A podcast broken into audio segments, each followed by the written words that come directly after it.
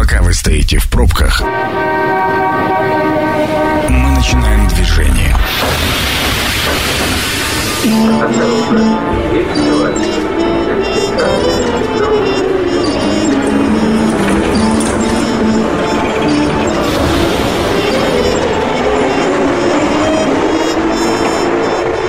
Метро.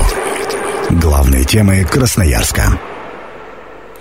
Итак, добрый вечер. Это программа «Метро». Сергей Васильев у микрофона. Сегодня вместе со мной в этой студии Александр Чернявский, политический обозреватель. Сан Саныч, добрый вечер. Добрый вечер. А, Сергей Комарицын, политолог. Сергей Гурич, добрый вечер. Добрый вечер. Э, соответственно, вот э, эти люди появляются здесь не просто так. Ну, во-первых, мы ежемесячно обсуждаем, э, что интересного и не очень интересного, но важного происходит в политике. Все, что отразится так или иначе на нас. Ну, а сегодня Сегодня особо, наверное, особый день, потому что сегодня рано утром э, президент Российской Федерации объявил о начале военной операции и вводе войск э, в Донецкую Народную и Луганскую Народную Республики. И вооруженные силы России начали отработку по военным инфраструктурным объектам э, сопредельной территории. Буду высказываться сегодня вот ровно так, но изначально 21 февраля президент России признал независимость вот этих самых э, образований. Знаете, какой у меня первый вопрос? Вот смотрите, Э, Олимпиада в Пекине 2008 год летом и э, Абхазия и Южная Осетия, э, Олимпиада в Сочи 2014 год и следом Крым, и вот еще одна зимняя теперь уже Олимпиада в Пекине, и у нас начинается вот эта история с Украиной. Ну, причем начинается, она началась давно, да, насколько я понимаю, но мы с вами тут буквально месяц назад говорили о том, что бряцание будет оружием, а вот самого военного конфликта, ну, скорее всего, нет. Случилось иначе. Что как, почему, какие цели, вот давайте попробуем разобраться. Я не знаю, там по очереди, не по очереди, можете вместе начинать. С кого, с кого, с кого начнем? Сан Саныч, давайте с вас. Что же все-таки произошло? Почему а, эта же история тянется, ну вот с апреля 2014 года, но вот э, непризнанные республики, да, вооруженный конфликт, который был внутри государства, и, ну, так, так или иначе, наверное, российская сторона принимала участие хотя бы там на уровне и гуманитарной помощи, и каких-то таких вещей. Я уж не знаю там о присутствии военных, все, все об этом говорят, но я об этом говорить не буду, потому что я сам лично их не видел. Но, тем не менее, мы вот хотя бы так были задействованы, и на сегодня мы пришли к открытому, скажем так, к открытой войсковой операции на территории ЛНР и ДНР. Почему так произошло? Ну, если вообще вспомнить наш последний эфир, то я как раз говорил по поводу того, что самое интересное во всем этом сюжете нагнетания, так сказать, э, ужасов вокруг украинского вот этого сюжета заключается в том, что подразумевает под себя проанонсированный военно-технический ответ э, России на то, если, так сказать, никто не пойдет на эти договоренности, а ожидаемо никто не пошел, потому что, мне кажется, изначально считали, что э, у Путина не хватит духу перевернуть доску, что в итоге и случилось. Что касается а, вот этих последних э, событий, начиная от признания, заканчивая сегодняшней спецоперации, насколько я понимаю, там уже не только речь идет о территории ЛНР и ДНР, но информация очень отрывочная, ее мало, и, в общем, пока в основном больше слухов. Я думаю, реально, наверное, в конце дня что-то прояснится. А, на мой взгляд, это, безусловно, а, день, когда все расклады, а, которые до этого обсуждались, а, можно со спокойной совестью отправить в корзину? В корзину, да, потому что сложилась совершенно новая ситуация. Более того, я вам скажу честно, ну, сама по себе вот ситуация, ты, Сергей, начал там с истории, конечно, это была такая длительная такая хроническая уже штука, и просто нарыв тут э, срезали, насколько удачно и так далее, пока я тоже не готов говорить, но вопрос немножко в другом. Я-то был, вот, например, сторонником того в 2015 году, когда было все понятно, тогда надо было признавать, безусловно, ДНР и ЛНР, потому что а, не знаю уж, какие иллюзии питало российское руководство по поводу этих пресловутых Минских соглашений, которые тоже стали частью истории мне кажется, изначально было понятно, что никто ни с кем ни о чем не договорится. Совершенно разные интересы, причем речь-то идет не об Украине и ЛНР, ДНР, а об интересах более серьезных игроков Запада и России. Вот, то есть, когда-то это было должно закончиться, но вот закончилось в феврале 2022 года. Поэтому а, вот в первой фазе нашего разговора, а, если мы говорим о предыстории, а, мне кажется, это было где-то неизбежно, хотя я бы все-таки разделял бы две вещи. Само, само признание ЛНР и ДНР, что, на мой взгляд, абсолютно было логичным, и сегодняшнюю вот эту спецоперацию, которая вызвала пока очень много, скажем так, пересудов, комментариев и так далее, при этом 99% из тех, кто это сейчас обсуждает и пытаются какое-то свое мнение высказать, даже не понимают, что реально-то и происходит на Украине. Вот, поэтому я бы воздержался, тем более не военный экспертом, от каких-то оценок. Вот, но что касается последствий, я думаю, мы это обсудим в ходе дальнейшего разговора, а последствия, безусловно, будут и очень серьезные. Угу. Сергей Гурич, тот же самый вопрос адресую вам. Почему так произошло? Ну, э, то есть э, война начинается в тот момент, когда, а, сильно выгодно, ну, ну не война, а там любые военные действия, а, б, э, когда нет возможности дипломатическим путем решать те или иные вопросы. Ну, то есть дипломатия, она же для чего-то нужна, ну, не только к нашей дипломатии, это вообще к мировой дипломатии относится. Ну, вот я думаю, что здесь вот ключевым для понимания является сегодняшняя заявление Дмитрия Пескова, вернее, два тезиса. Первое о том, что сроки окончания операции э, этой будет определять э, президент Российской Федерации. И второе, что цели этой операции тоже будет определять президент. То есть, То есть достигнута цель, цель или не достигнута? Э, э, кто бы их еще провозгласил? Нет, в обращении-то на самом деле прозвучало. Что там, прозвучало? Денацификация. Они, ну, это чепуха. И демилитаризация, вот. да. А, значит, где реально какая цель? Что там, Киев нет, взять? Что, нет, подожди, Сергей, можно что? я все-таки... Ну, что... какая денацификация? Нет, денацификация ну, это отдельная тогда? тема, там будет ну. или не будет переворот на гос... На, ну. гос так сказать... Ну, цель какая операция? Нет, Скажи мне. Ну, что, Киев взять или что? Что касается демилитаризации, уничтожения военной инфраструктуры, я думаю, она однозначно будет достигнута. Потому что иначе смысла вообще эту всю спецоперацию затевать не было. Никакого. Ну и что, какой будет результат? По поводу, ты говоришь, цель уничтожить, ну, уничтожение военной ну, инфраструктуры. Что, ну, ну и что, а дальше-то что Нет, будет? подожди, дальше это уже другой вопрос. Нет, дальше это про, про Ты спросил про цель, я тебе сказал цель. Вот про... она цель, уничтожить инфраструктуру. Я думаю, что цели они сами еще не определили, они не знают. Это э, было понятно еще с э, заседания э, с этого Совета Безопасности, Совбеза. и даже еще перед этим, потому что перед этим, когда вот появилось обращение э, КПРФ э, в фракции о признании республик, то сначала все люди, вот в частности Константин, э, этот, хотел сказать, Заслонов, как председатель профильного комитета по СНГ, Затулин. Затулин. Да, человек, который занимался все эти годы этой проблемы, 30 лет он занимался, да, вот СНГ по советским пространствам, не только там с 14 года, это его тема. Он утром, еще перед голосованием, говорил, что он вообще категорически против там признания, что он будет э, э, там выступать на сессии и объяснять, почему нельзя делать, потому что надо было делать там действительно в 15 году, там, или в 14 даже году, когда они там провозгласили, вот, э, что будут такие-такие последствия. А потом, как и все, переобулся и проголосовал, э, значит, за ту редакцию, что сразу э, обращение к президенту. И вот это замечательное публичное действие, значит, когда выступали эти люди, члены Совета Федерации, это же очевидно совершенно, что там нету никакого единства, потому что даже Патрушев, человек, который считается, так сказать, самым большим ястребом в окружении Владимира Владимировича, даже он ведь начал там что-то мямлить, говорить, что вот давайте сначала проведем встречу с Байденом, там, посмотрим, поговорим, а уже потом будем принимать какие-то решения, да. Я уж не говорю про Сергея Евгеньевича Нарышкина, который там выглядел который как поплыл просто. провинившийся школьник, которого там, значит, э, воспитывал Владимир Владимирович, ну нету, нету там единства, очевидно, совершенно. То, что всех повязали и все присягнули, это не означает, что...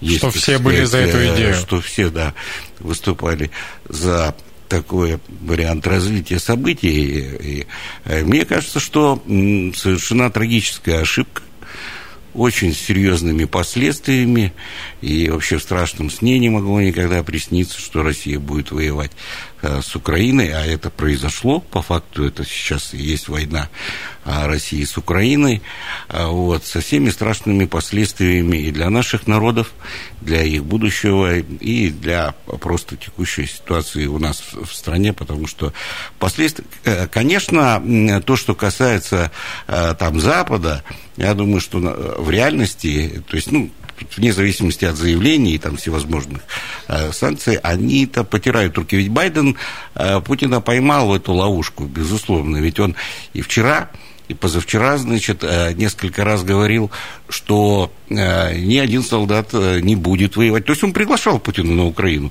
Мы не будем воевать. Сегодня Псаки об этом сказала, что не будет, значит, американские военнослужащие там участвовать. Не, не, ясно, что не армия НАТО, не армия Соединенных Штатов. Это для чего? Ну, вот как раз, что да, давай, Владимир Владимирович, занимайся чем хочешь. Вот. Но результаты уже сегодня.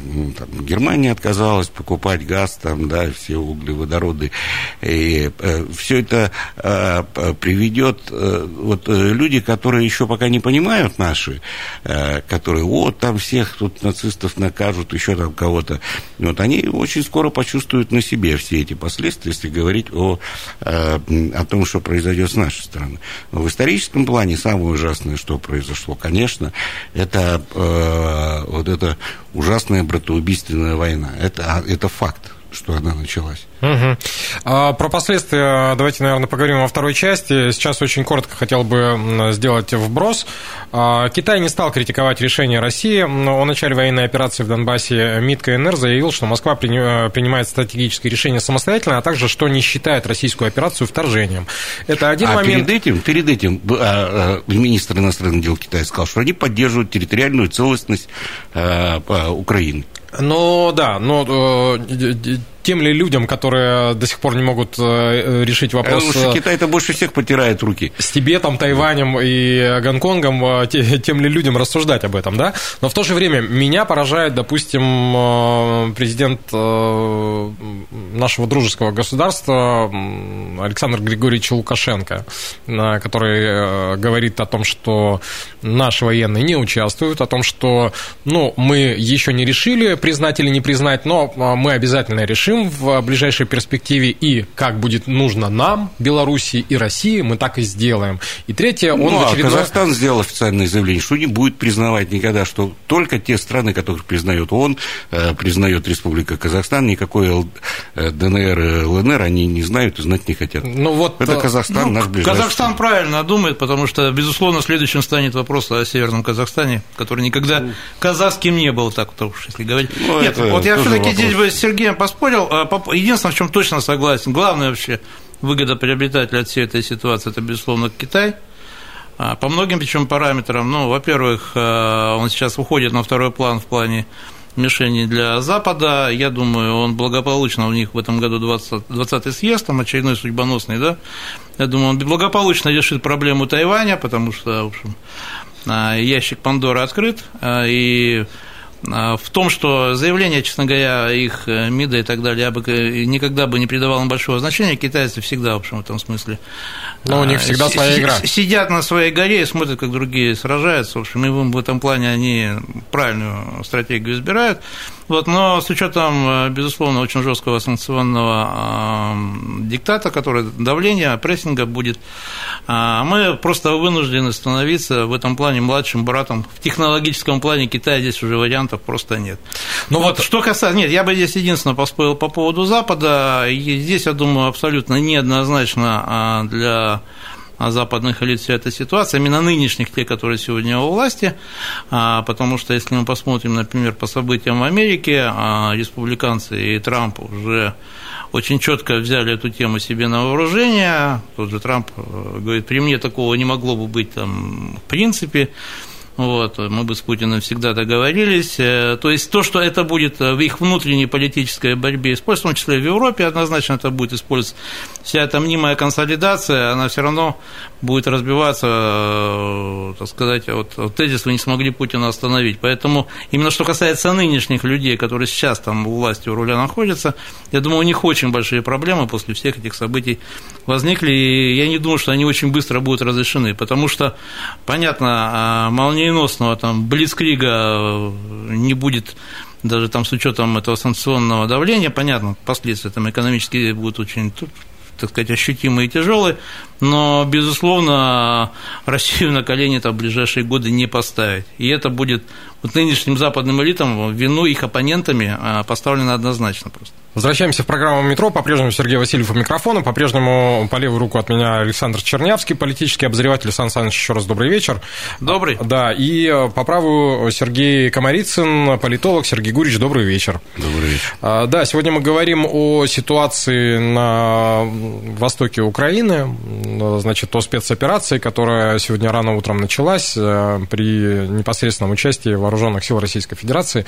А, значит, э, мы поговорили немного о причинах причинах, давайте теперь поговорим о последствиях, потому что тоже шуму об этом очень и очень много. Ну, вот э, э, то, что мы видим явно, да, там э, канцлер Германии сообщил о том, что ратификации договора там по Северному потоку-2 не будет совершенно точно, и газ нам ваш... Ратификации не будет. Да, и газ ваш нам как бы уже не нужен, получается. А на этом фоне... Ну, я бы не сделал такой вывод именно из этого заявления. По поводу... Нет. Нет, по поводу газа давайте там объективно. Два, пока, два пока, разных заявления. Пока Пока на сегодняшний день 40% э, Европы – это наш газ, 30% нефть. Ну, пока, есть, пока да. То есть, нет, то, что для, нет, то, что это будет для них самострел, это же однозначно. То есть, в этом смысле, конечно же, второй выгодоприобретатель Америка, потому что им-то особо-то ничего не будет.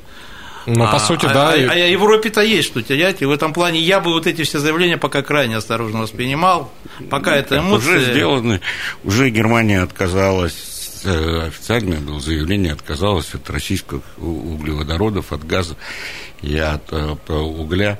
Это уже произошло. Но э, я бы с другой точки зрения, с точки зрения вот то, с чего все это началось, якобы укрепление безопасности значит, России, вот что за последний месяц произошло.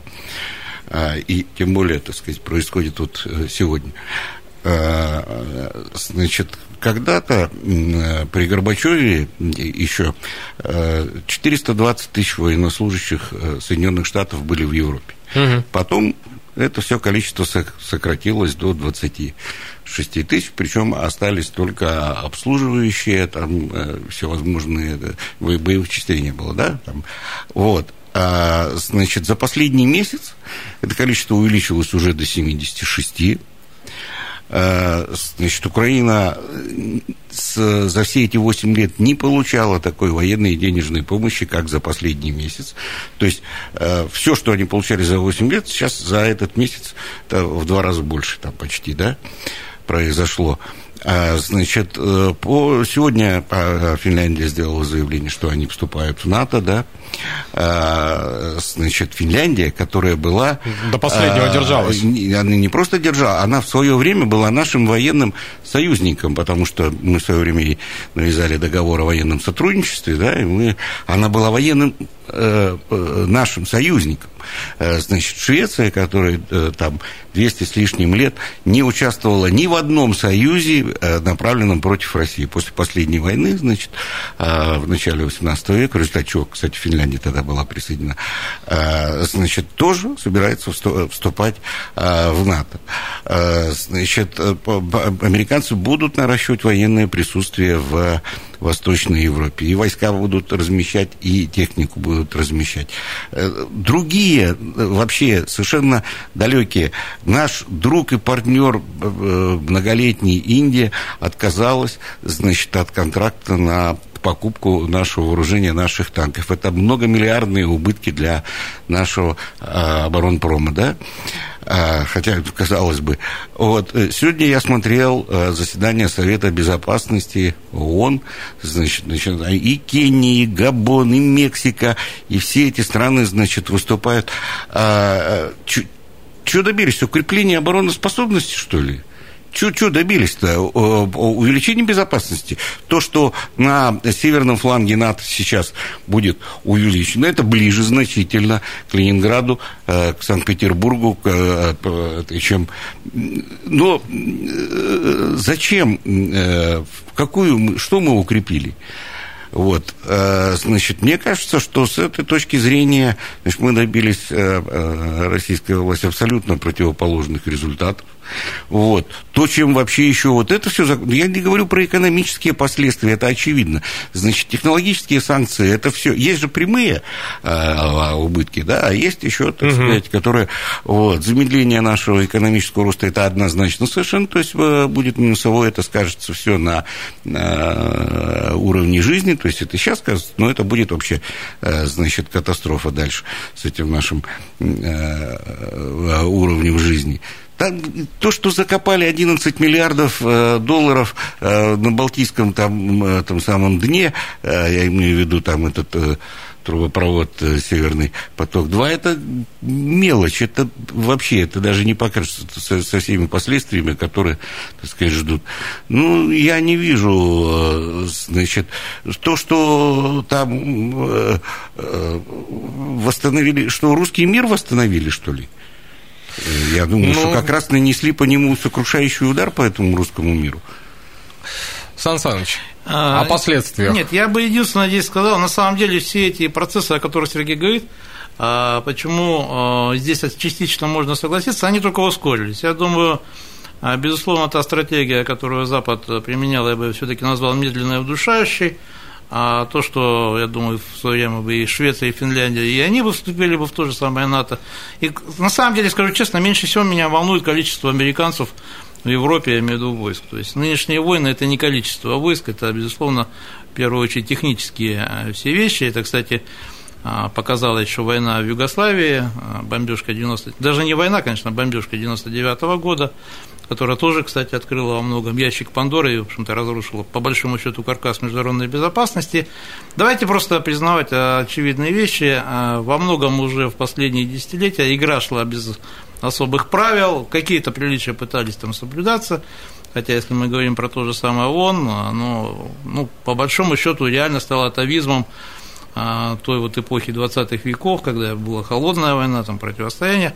А что касается именно военных результатов, ну, по большому счету, я вот в чем здесь с Сергеем согласен, а нынче, конечно, не а, военная сила а, во многом решает э, исход противостояния, потому что речь идет о многофакторных э, вещах, включая экономику и технологии, так называемые там, идеологические всякие моменты. Вот. Э, по поводу последствий долгосрочных, я думаю, на Россию, конечно, в военном плане никто не дернется, ну, скажем так, это будет самоубийственно, но постараются, конечно, задавить нас невоенными методами. А, думаю, что моментального такого совсем уж ухудшения не будет, но я думаю, сейчас у них горизонт планирования 5-7 лет, чтобы, в общем, сменить в России режим, ну, посмотрим. Потому Слушай, что здесь Сергей же поднял в начале нашего разговора очень важную тему по поводу единства или не единства нашей номенклатуры, ну или там высшего политического руководства. А, безусловно, один из маленьких плюсиков это, конечно, а, санкции против нашей номенклатуры, которая вся уже там насквозь прозападная с их детишками за границей и все остальное. Я думаю, безусловно, народ а, приветствует санкции Великобритании и мне, прочих. Мне вот тут один момент очень понравился. 351 депутат да. Государственной Думы.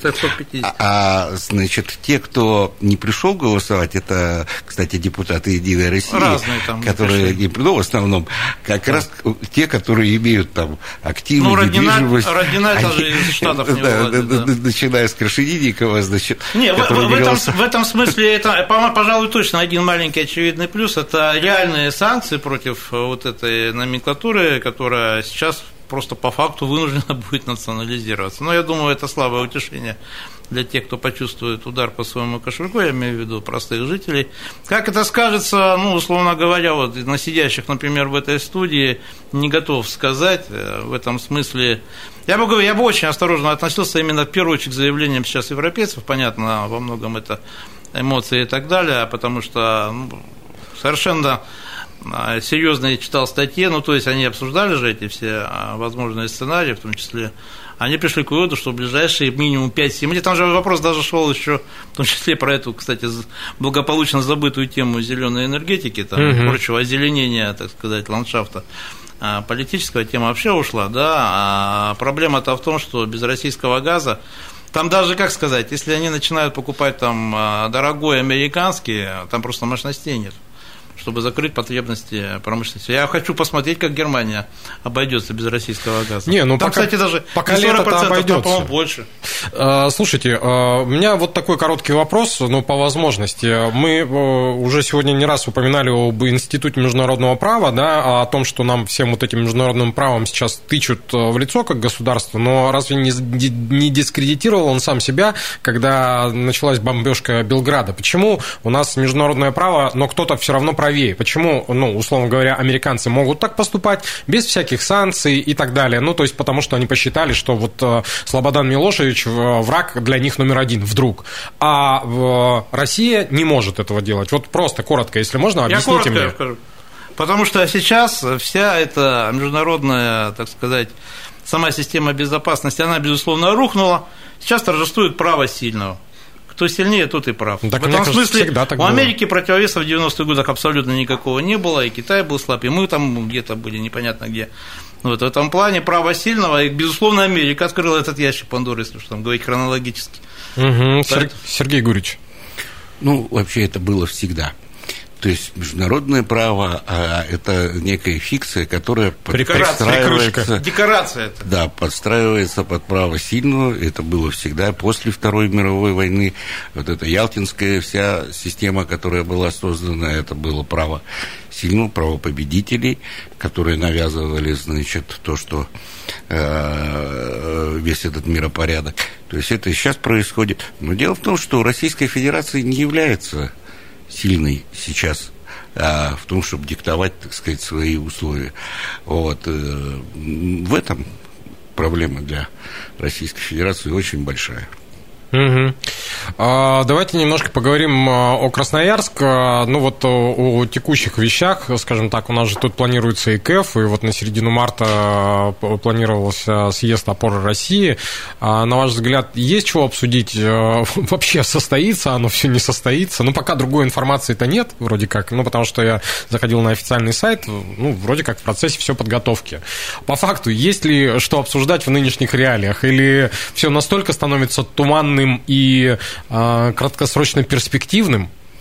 Ну, по каким-то косвенным э, признакам я могу сказать, что э, очень большая вероятность э, того, что Красноярский экономический форум не состоится. Вот, или состоится в каком-то совершенно в таком урезанном, не в том виде, в каком он планировался, потому что а, обсуждать э, программные там инвестиционные вещи сейчас э, действительно бессмысленно. На повестке дня стоит совершенно другое, стоит выживание. Вот, э, и как мы с этим будем справляться, это очень большой вопрос, очень большой вопрос, потому что, ну, сегодня доллар уже сколько там, ну, 85. Вот, вот. Все, что у нас есть в нашей стране, вот все, что здесь вот на столе, это все куплено за доллар. Твой ноутбук, этот телефон, вообще все. Стакан, я думаю, микрофон, отечественный. Ну, стакан может быть отечественный. Вот. И, и все это приведет к очень, к очень большим серьезным последствиям просто для населения страны и будет не до каких там программ а, строительства новых городов в Сибири, э, значит, и там создание ангара Енисейской Сибири там, и прочие такие вещи, которые, прожекты, которые сейчас обсуждаются. Ну а почему, если высвободится такое количество газа, может быть, все-таки до Красноярска э, дотя... дотянут а, ветку. А, он, а он здесь не нужен газ, э, потому что тогда придется закрывать нам Шарыпово, весь Котек, потому что у нас э, регионообразующей отраслью является угольная. Да это понятно. И газ надо реформу, так сказать, технологическую делать угольной отрасли, а не, не мечтать там о газе здесь. А, можно я отвечу просто на вопрос, угу. который Сергей задал. По газу не буду говорить, не знаю, не эксперт. А что касается КЭФа, я не вижу никакой причины его отменять. С другой стороны, повестка в любом случае есть. На самом деле не стоит сейчас, ну, я не знаю, там, посыпать голову пеплом, говорить, что все пропало, жизнь остановится. Она не остановится в любом случае, как в 90-е годы не остановилась, хотя, в общем, ситуация, мягко говоря, тоже была не ахти, да, особенно а, с ужасом вспоминаю 92-93 годы, там, Гайдаровские реформы, все ну, да. эти веселухи там связаны с приватизацией и остальными а, забавными вещами, в кавычках забавными, конечно. Я думаю, безусловно, обсуждать есть, что. А, единственное, я бы сам КЭФ, э, значение его не преувеличивал, к нему нужно относиться спокойно, но красноярский-то народ точно не заплачет, если там КЭФ отменят, в общем, как не заплакал, по-моему, в 2020 году же, да, его из-за из-за ковида и локдауна тогда отменили, ну, поговорить, э, да и, в общем-то, в какой-то степени для имиджа региона, э, наверное, мероприятие необходимое. Единственное, всегда, конечно, возникает вопрос по поводу цены вопроса, 100 миллионов там, каждый год из казны. Это я не говорю сейчас о спонсорских э, деньгах. Это тоже, в общем, серьезно, хотя у нас 90 миллиардов профицит, как известно, в прошлом году образовался неожиданно. Вот, и, как выяснилось, э, Александр Викторович совершенно дальновидно и много, видимо, зная, э, инициировал и послед... на последней сессии создали у нас резервный фонд, то есть, я думаю, эти самые десятки миллиардов сэкономленных нам в ближайшие годы очень и очень пригодятся. Распределили уже на всякие автобусы? Там нет, не на, нет, не, на, не, не все распределили. Часть распределили. Примерно половина из этих 90 она ушла, уйдет, во всяком случае, по моим данным. Почему в этот 90 фонд. Да, нет, именно по итогам 2021 года это официальное заявление Бахаря, министра финансов. Угу. Это не мои слова, Сергей. Поэтому нет, я просто про другое хочу сказать. То есть э, не надо, э, есть, конечно, вот это, как сказать, воиноцентричность, понятно, события там, все, все, все остальное куда-то отодвигает на второй, третий, четвертый и пятый планы, но жизнь-то она, в общем, не заканчивается Украиной и прочими вещами. Я а... думаю, что сейчас основная тема будет Украина. Нет, тема-то и... основная, Сергей, я говорю, остальное, как сказать, жизнь-то, она, извиняюсь, в Красноярске-то, слава богу, снаряды не рвутся. Смотрите. Знаешь, э, каждая вторая семья в Российской Федерации имеет родственников или там каких-то, какие-то корни э, с Украиной. Поэтому братоубийственная война – это самое тяжелое, что можно сказать, вообще было представить то, что сейчас происходит. Давайте под занавес очень коротко. Я понимаю, что прогнозы дело неблагодарное, особенно в нашей э, ситуации. Как вы считаете, насколько долгая вся вот эта у нас история? А какая именно? Ну, а, их, их две части. Зависит от целей. Про а последствия как, это как, понятно. Как уже сказал Песков, что цели еще не определены. Ну, если перевести на русский язык, что он говорил, да? Что цели будет определять. Э, президент будет только определять. Вот. Э, то от, от целей зависит. Что хотят? Дойти до Львова это одно. Если просто там до границ э, административных Луганской э, и Донецкой. Донецкой, это совершенно другое. Если по, по, похоронить режим, тут э, третье сменить власть, ну, я думаю, что это основная цель, но я думаю, она недостигаема. Ну, вообще, пока я только единственное, что видел, до 2 марта запрещены там всякие полеты. Думаю, пока, э, если говорить именно о каких-то временных там, да, там, этих дедлайнах, то полагая, что вот эта спецоперация спланирована пока на неделю, да, что там будет дальше, я думаю, будем смотреть. Тем более даже по сегодняшнему дню, ну, реально, а, куча отрывочной информации, которая пока в картинку-то целостную никак не складывается. Mm-hmm. Ну, а последствия, я так понимаю, что это не на одно десятилетие, не на одно поколение. Конечно, это очень надолго, и это уже сейчас нельзя вернуть. То есть все, это уже как, как бы потому что это ловушка, из нее выйти невозможно. То, что там предлагает Лукашенко, давайте вот в Минске ну, это сядем, там, этого не будет. Будут какие-то переговоры, это все это уже невозможно. Вот, никаких переговоров. Ну а как дальше? Это, это очень трудно сейчас представить и что-то прогнозировать, потому что военного решения, ну как, а, а, оккупация, что ли? Ну это, это просто невозможно. И просто разбомбить аэродромы и на этом закончить. Ну, может быть, конечно, и так, но, но мне кажется, что все-таки это затянется надолго и с очень серьезными последствиями. Ну, что, на этом, наверное, поставим многоточие, потому что точку тут ставить абсолютно бессмысленно. Александр Чернявский, политический обозреватель. Э, Сан Саныч, спасибо огромное. И вам спасибо. Да, Сергей Комарицын, политолог. Сергей Гурич, вам спасибо. А, программу провел Сергей Васильев. Программа появится на сайте через э, короткое время, на сайте 128.fm. Эм. Всем мира, берегите себя. Станция конечная.